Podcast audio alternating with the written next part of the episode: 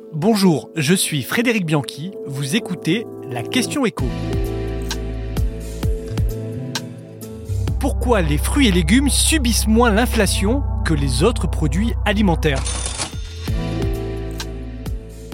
Depuis quelques mois, on l'a subi tous, l'alimentaire est devenu le premier moteur de l'inflation en France.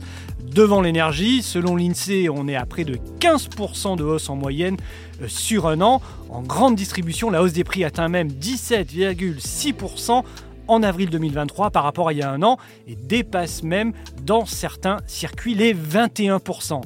Et pourtant, ce printemps, on a quelques bonnes surprises en faisant nos courses. Les produits frais de saison sont restés plutôt sages ces dernières semaines. Selon les données récoltées par l'Office agricole France Agrimaire dans les grandes surfaces, les prix des fraises, asperges, concombres et tomates n'ont pas flambé en un an.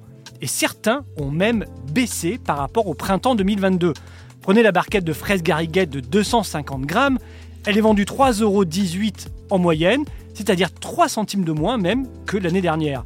Le kilo de courgettes même cultivé en France est en recul de 16% par rapport au printemps 2022. On est à 2,48€ le kilo en moyenne. Eh bien, c'est la même chose pour les tomates rondes, hein. moins cher que l'année dernière, moins 7% le kilo de tomates rondes cultivées en France. Sur les tomates cerises, on est sur une certaine stabilité à 2,83€ la barquette de 250 grammes.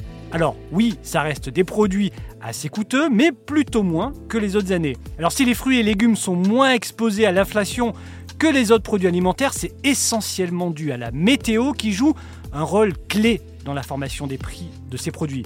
Eh bien, les températures jusqu'à présent étaient bonnes, de même que la pluviométrie, pas de gel, pas de grêle, ça n'a pas perturbé les récoltes. Une autre raison est avancée par les producteurs, la forte concurrence internationale les oblige à rester raisonnables sur les tarifs.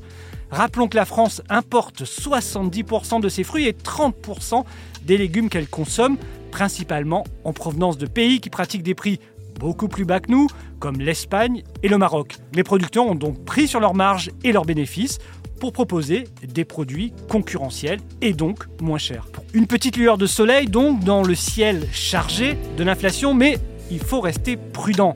Un épisode de sécheresse un peu rude pourrait totalement inverser la tendance dans les prochaines semaines. Il faut rappeler enfin que la hausse des prix globale alimentaire, elle, ne cesse d'augmenter. Sur BFM TV ce dimanche, le ministre de l'économie Bruno Le Maire a annoncé un prolongement du dispositif trimestre anti-inflation. Il devrait continuer après le 15 juin. Enfin, on attend surtout que distributeurs et industriels se réunissent à nouveau pour renégocier à la baisse. On espère que ça devrait intervenir d'ici la fin du mois de juin. Vous venez d'écouter la Question Écho, le podcast quotidien pour répondre à toutes les questions que vous vous posez sur l'actualité économique. Abonnez-vous sur votre plateforme préférée pour ne rien manquer et pourquoi pas nous laisser une note ou un commentaire. À bientôt